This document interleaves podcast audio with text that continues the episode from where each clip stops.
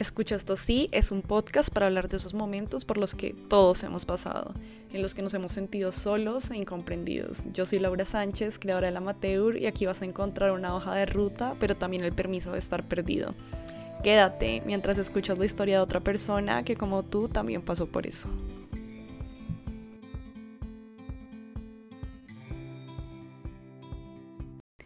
Hola, bienvenidos y bienvenidas al segundo capítulo de Escucha esto sí, qué emoción que están acá. Hoy vamos a hablar de un tema súper íntimo y también súper difícil para mí, que es la ansiedad.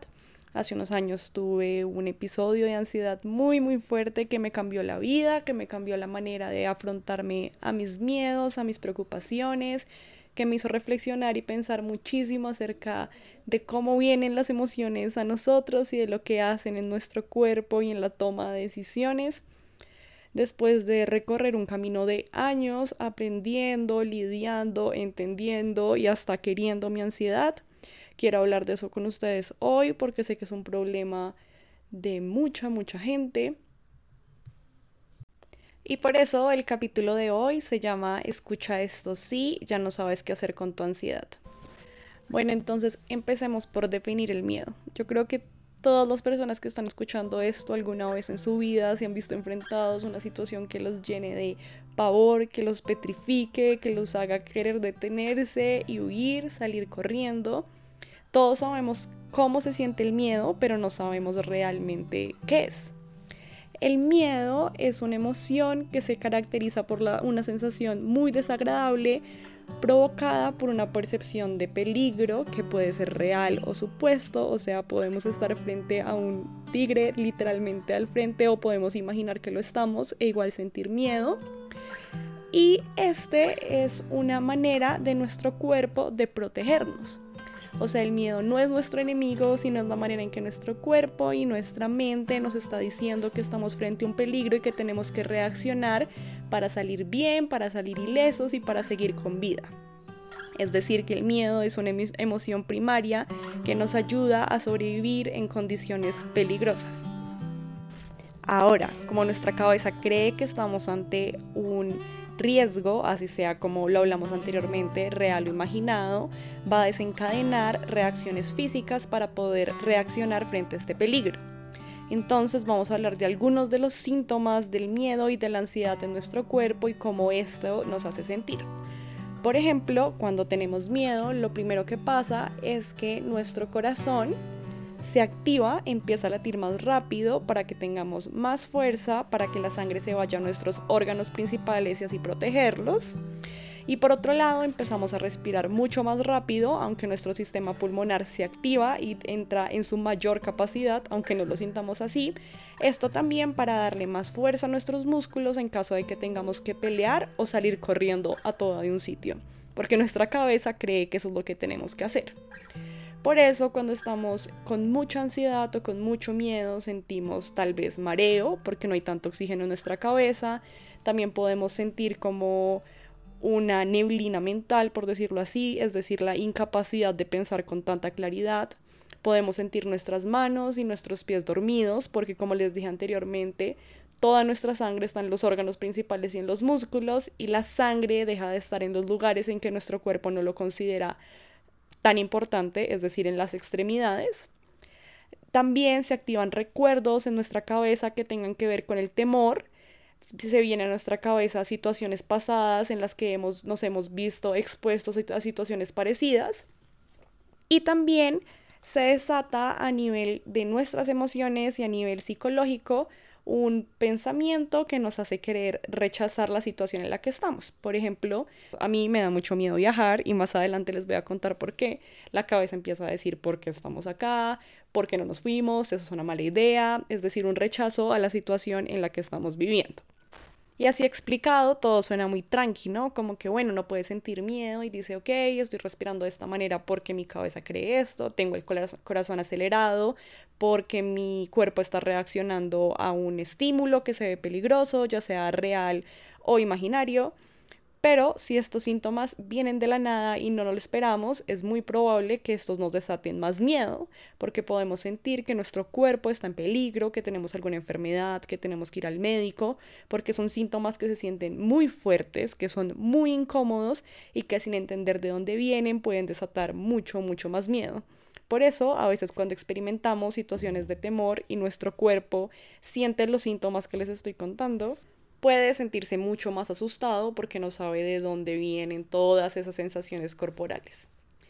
Con este intro al miedo quería contarles y darles un contexto de algo que me pasó. Les voy a contar mi historia personal con la ansiedad, por qué haber entendido esto en el momento en que me dio un ataque de pánico fuertísimo hubiera sido vital para mí también les voy a contar algunas de las cosas más importantes que aprendí yendo al psicólogo para aprender a regular mi ansiedad y sobre todo para entenderme a mí misma.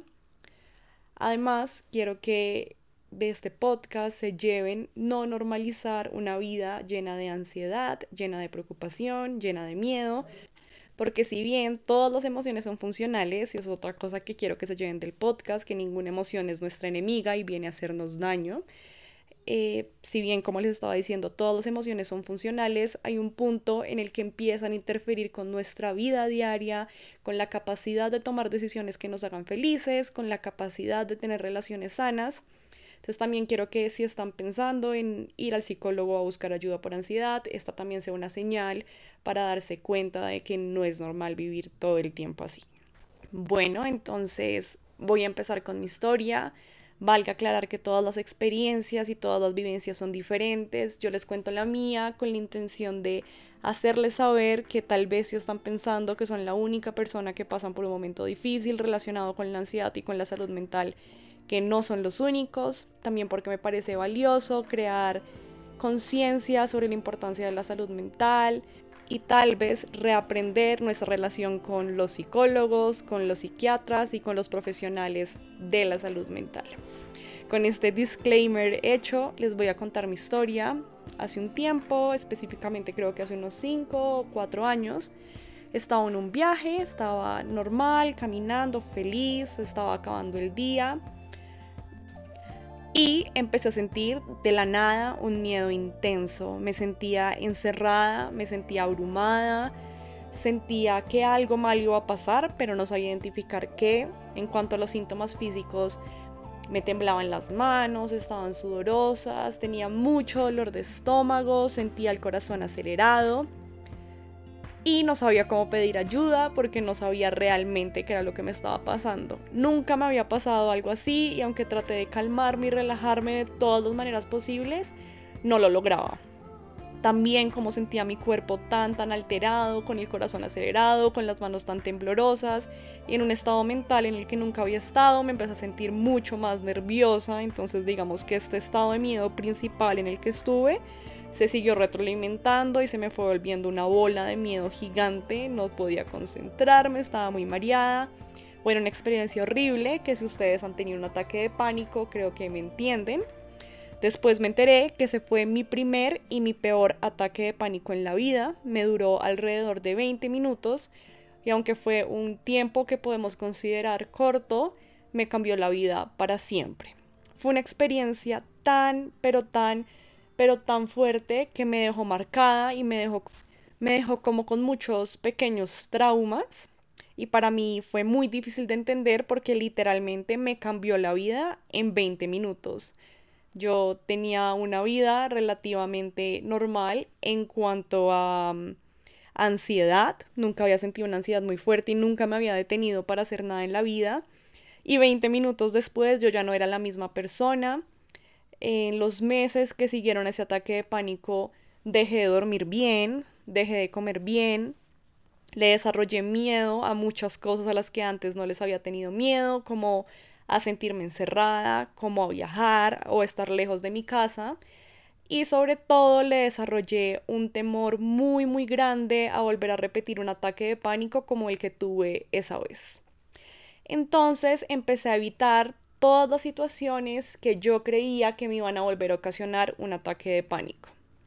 Eso incluyó a que me alejara de muchas cosas que antes me gustaba hacer, dejé de salir a rumbear, dejé de salir con mis amigos, Me costaba muchísimo ir a la universidad y estar en un salón de clases porque me sentía encerrada.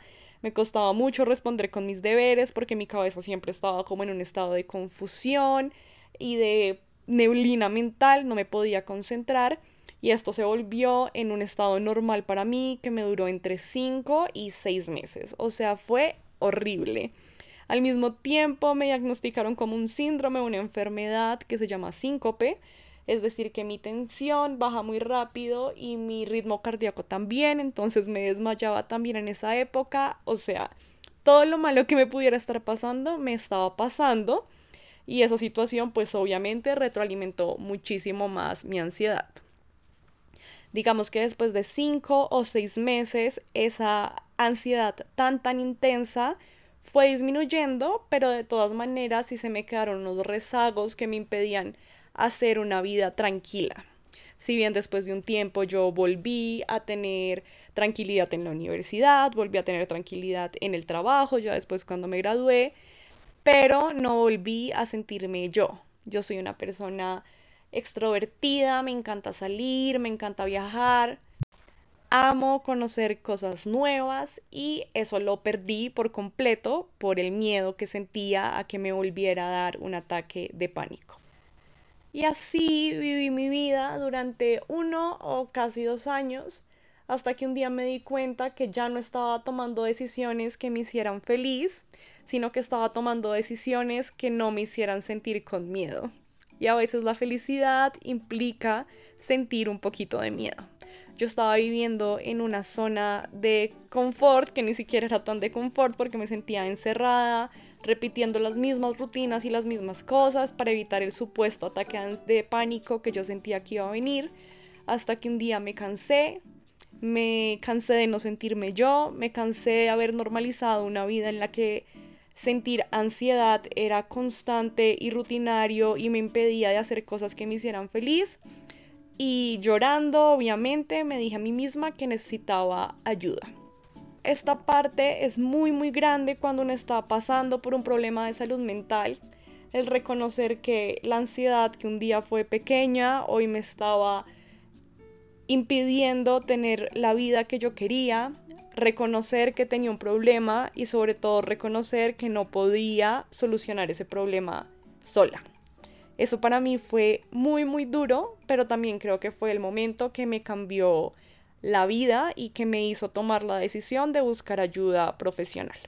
Entonces digamos que acá les quiero hablar un poco de todas las etapas por las que uno pasa antes de buscar ayuda de un psicólogo o de un psiquiatra. La primera es que uno piensa que tiene que poder solo y yo quiero que hoy reflexionemos realmente sobre si tenemos esa obligación, si estamos obligados a echarnos un peso encima que podemos cargar con otra persona, si realmente nuestra lucha la hace más valiosa vivirla solos o si realmente lo importante es salir de ella si eso implique tocar mil puertas para estar mejor. Yo quiero que ustedes sepan, y aunque a veces sea un poquito difícil reconocerlo por ego o por orgullo, que no podemos solos en muchas ocasiones. Hay veces que vamos a tener que pedir ayuda y eso está perfecto eso no nos hace débiles, no nos hace menos, no nos hace estar locos o ser menos independientes. De hecho, creo que implica valentía, pedir ayuda, pedir una mano y saber cuándo es el momento de hacerlo. Lo segundo que sentimos cuando vamos a pedir ayuda profesional es ese miedo a que esté la etiqueta que generalmente tiene la salud mental, y es que si uno tiene un problema relacionado con esta, entonces está loco o está mal o no sabe gestionar sus emociones. Realmente las problemáticas de salud mental están relacionadas y tienen todo que ver con los problemas de salud físico. Tener ansiedad es igual de normal a fracturarse un brazo, es igual de normal a ir a pedir que te lo inyesen y que te hagan terapias para sentirte mejor no hay pena, yo no creo que a nadie le dé pena fracturarse un brazo, entonces a nadie le debería dar pena tampoco tener problemas de salud mental y acudir a donde un profesional para solucionarlos. Y una persona que te esté diciendo eso y que esté en tu vida, si bien puede ser alguien muy cercano, tienes que reconocer y reconocerte como un humano. Y como humanos creo que el pedir ayuda o tener problemas de salud mental va mucho más allá de estar locos. Creo que de hecho hace parte como del transitar por la vida. En la vida hay momentos tan, tan desafiantes y tan difíciles y pretender que a veces los superemos y pasemos por ellos sin pedir una mano es absurdo. Y si alguien cercano a ti te llama loco por querer gestionar tus momentos difíciles de la manera más indicada, pues no te dejes definir por lo que piensen los demás. Al fin y al cabo, la prioridad en la vida de todos debería ser nuestro bienestar y de ahí para adelante, aunque esas opiniones no se los voy a negar, son súper incómodas. Lo que podemos hacer es priorizar nuestro bienestar por encima de las opiniones de los demás que si bien pueden afectarnos e importarnos, podemos sopesarlo con lo que queremos en nuestra vida y yo creo que es la tranquilidad y una buena gestión de nuestras emociones. Esas opiniones pueden estar, pero lo más importante es que nosotros nos, nos estemos sintiendo bien y felices de estar buscando ayuda. Otra cosa que puede pasar cuando estás buscando ayuda psicológica es que sientas que el primer psicólogo no se adapta tanto a ti, que no te guste y tal vez tu cabeza te va a llevar a pensar que eso no está hecho para ti, que las opiniones de los demás eran ciertas. Pues aquí te voy a decir algo, es normal pasar por varios psicólogos y no sentirte cómodo o cómoda con los primeros. Creo que la búsqueda es valiosa, encontrar tal vez a alguien con el que hagamos match se puede demorar o tal vez lo puedes encontrar en el primer intento, pero este es un mensaje a que si estás buscando y tal vez los primeros no te han gustado, estoy segura que hay un profesional ahí que está diseñado para ti. Hay muchos tipos de terapias y muchos tipos de psicólogos enfocados en diferentes maneras de gestionar nuestras emociones y nuestros momentos difíciles. Entonces busca y no desistas en ese intento de encontrar al mejor porque seguramente lo vas a hacer, lo digo porque a mí también me pasó y ahora tengo una psicóloga que realmente se ajustó perfectamente a lo que yo buscaba en un profesional de la salud y que me ha ayudado muchísimo a gestionar mi ansiedad. Por eso en esta parte del podcast les voy a estar hablando de las principales cosas que entendí de la ansiedad y que me cambiaron la vida y que ahora me hacen tener una relación mucho más sana y mucho más tranquila con todas mis emociones y sobre todo con la ansiedad. Bueno, una de las primeras cosas que aprendí y que me ha servido muchísimo es que la ansiedad hace que tengamos un círculo vicioso del miedo. Es decir, volvamos a mi ejemplo. Yo le tengo miedo a viajar porque tuve un ataque de pánico en un viaje y por alguna extraña razón mi cabeza asoció el, el ataque de pánico con ese contexto. Durante mucho tiempo evité todo tipo de viajes y todo tipo de cosas que me implicaran estar muy lejos de mi casa. Entonces lo que hacía era retroalimentar mi propia ansiedad. Como estaba evitando ese tipo de situaciones y no estaba haciendo nada relacionado con ello, creía que no era capaz de viajar, que no era capaz de estar muy lejos de mi casa y por eso reafirmaba la historia falsa que me estaba contando mi cabeza, que era que yo no podía volver a hacer eso. Eso hace que evitemos situaciones que nos dan miedo y a corto plazo eso nos hace sentir un confort. Claramente que yo en esa época me sentía mucho más cómoda evitando viajar, pero a largo plazo me di cuenta que eso me había privado de muchas situaciones y de muchas emociones que se iban a sentir chévere, que iba a afrontar nuevos retos y que iba a pasarla bien. Entonces, lo importante en esto es afrontar ese miedo que tenemos. La única manera de pasar por el miedo y superarlo es afrontarlo así nos cueste. Así que invítense a ustedes poquito a poquito y si creen que vale la pena afrontar ese miedo que creen que les ha impedido hacer algo que en verdad quieren y que sueñan con hacer.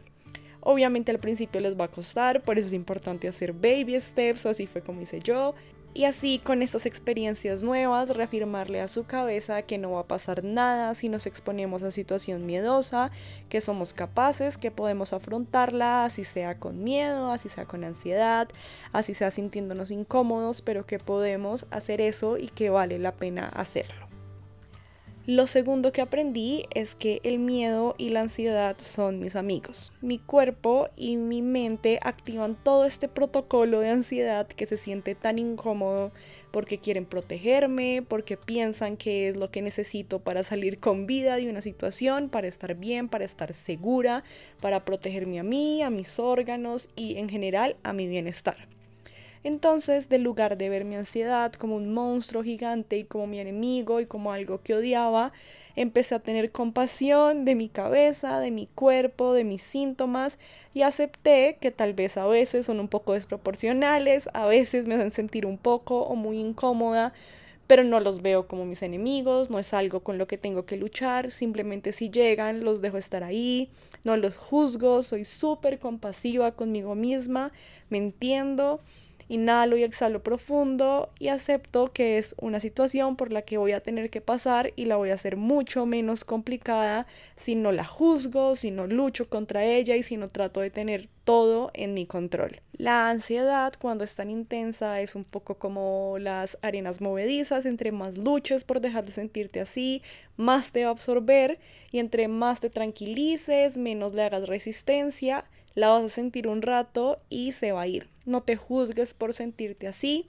Yo entiendo que es incómodo, yo he pasado por ahí, pero he entendido que luchar que luchar contra ella y odiarla y reprimirla es de las peores cosas que uno puede hacer. La ansiedad y el miedo son, como les dije, una emoción primaria que nos ayuda a sobrevivir entonces aprendamos a quererla y a ver lo lindo que es que, instintivamente nuestra cabeza y nuestro cuerpo quiera protegernos. Y por último, una de las cosas más importantes que sentí es que la meta no es dejar de sentir ansiedad. Yo creía que después de ir a terapia, hablar de toda mi ansiedad, iba a volver al estado que tenía hace unos años en los que casi no lidiaba con los síntomas físicos de la ansiedad, con los pensamientos que implica tener y sentir ansiedad pero descubrí que mi meta no es dejar de sentir ansiedad. Probablemente la sensación de tener ansiedad, la sensación de sentir un miedo extremo, me va a acompañar algunas veces durante el resto de mi vida y no puedo calificar qué tan bien o qué tan mal voy en mi proceso según si nunca me da ansiedad o si nunca vuelvo a experimentarla. Ya sé que algunas veces va a estar ahí, ya sé que algunas veces va a venir, voy a tener algunas veces la explicación, otras no la voy a tener tan clara. La verdadera meta no es dejar de sentir ansiedad, sino tener una relación mucho más tranquila con ella, no entrar en crisis cada vez que sientas ansiedad, entender que es normal que esté allí, entender que hay muchas estrategias para manejarla, para regularla y para dejarla estar en el cuerpo de una manera que sea completamente funcional y que no te impida de hacer la vida que quieres. Como les dije en el capítulo pasado, la ansiedad y el miedo a veces son muy valiosos, pero muchas otras son mentirosos, nos hacen creer que no somos capaces, que somos menos, que somos cobardes, que no nos debimos arriesgar. Lo importante es cuestionar todos esos pensamientos que nos vienen a la cabeza, no juzgarnos como les dije anteriormente y dejar transitar esta emoción sin querer forzarla a que se vaya más rápido. De hecho, les quiero enseñar unas estrategias que me han servido un montón para dejar a la ansiedad estar y para que incluso se vaya mucho más rápido esa, esa sensación tan incómoda que a veces trae. Les voy a enseñar los ejercicios. El primer ejercicio es el ejercicio de los cinco sentidos. En este caso, ah, utilizamos los sentidos como una manera de anclarnos al presente y de ver mucho más allá de lo que nuestra cabeza nos esté diciendo. Sentir, ver, oler, probar, escuchar son las maneras más fáciles que tenemos de volver a nosotros mismos y no fijarnos solamente en la ansiedad. Entonces les voy a enseñar el ejercicio de los cinco sentidos.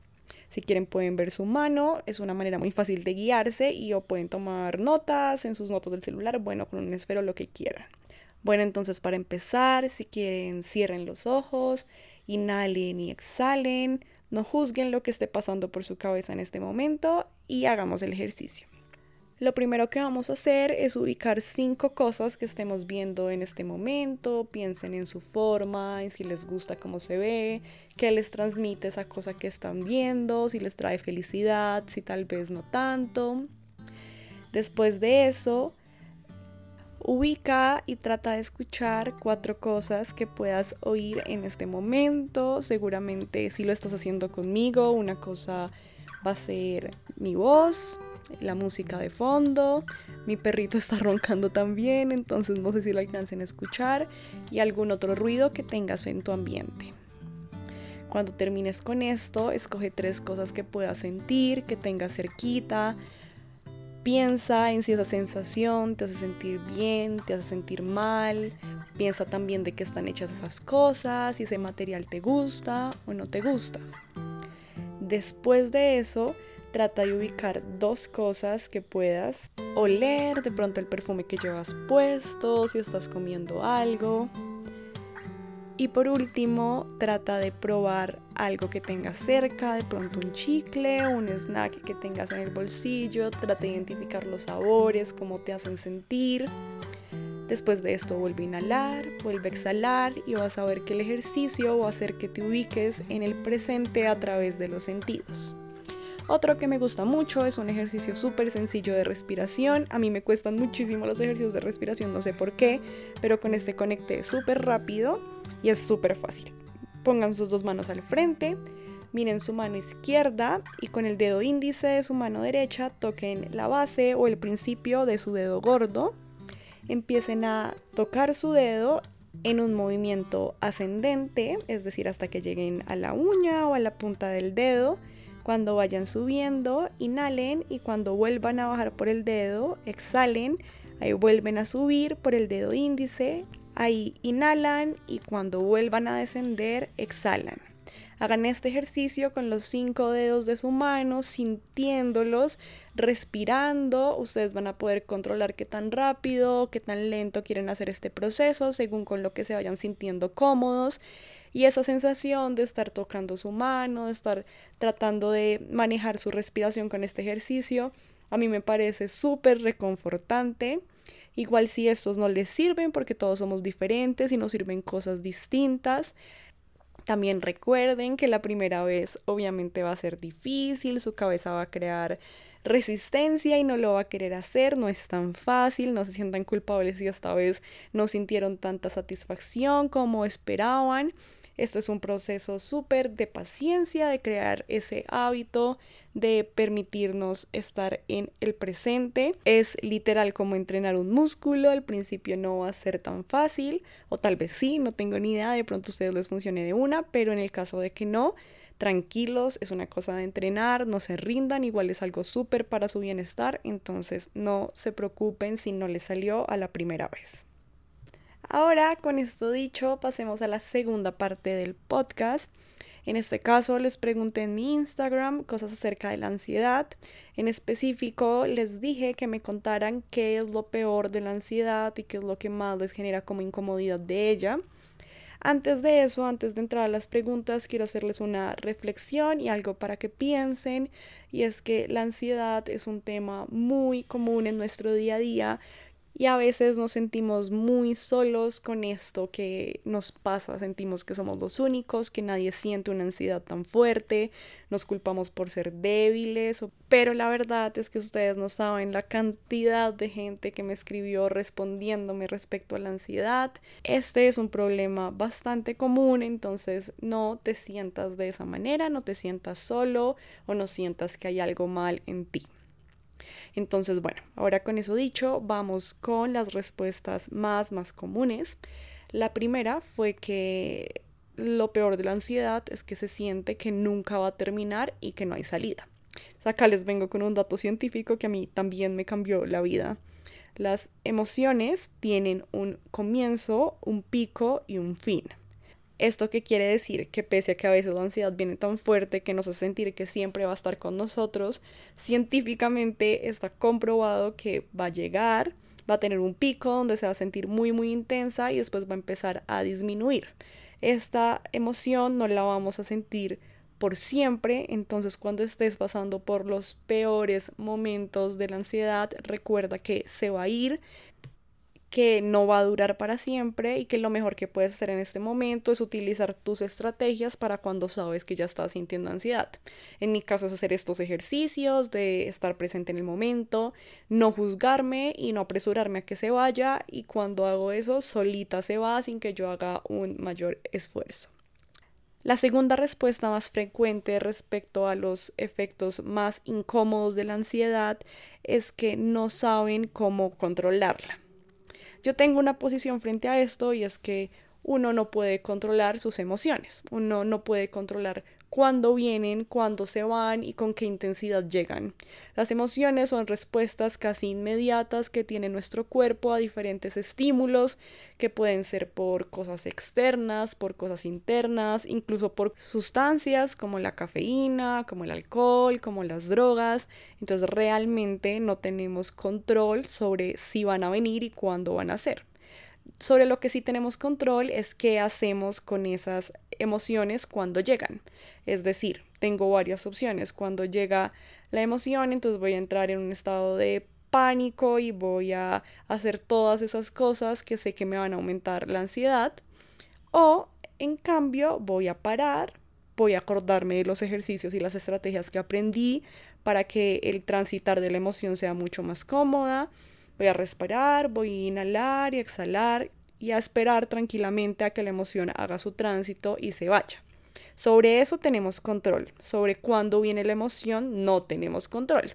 Saber esto también nos libera de mucha frustración porque a veces creemos que tenemos que controlar todo, incluso nuestras emociones, y cuando reconocemos que tal vez eso no es tan posible, nos liberamos de mucha frustración, simplemente aceptamos que las emociones vienen y reconocemos que podemos hacer frente a ellas. Y la última respuesta más frecuente fue que lo peor de la ansiedad es que nos impide hacer cosas que amamos y que queremos hacer. Y con esta concuerdo 100% porque yo también estuve ahí y todavía estoy ahí muchas veces. Pero esto es una invitación y un recordatorio que les quiero hacer. La ansiedad no es una divina, la ansiedad no es una medium, la ansiedad no es Dios o no es el destino, es decir, la ansiedad no sabe qué es lo que va a pasar en el futuro y no tiene la capacidad de condicionarlo.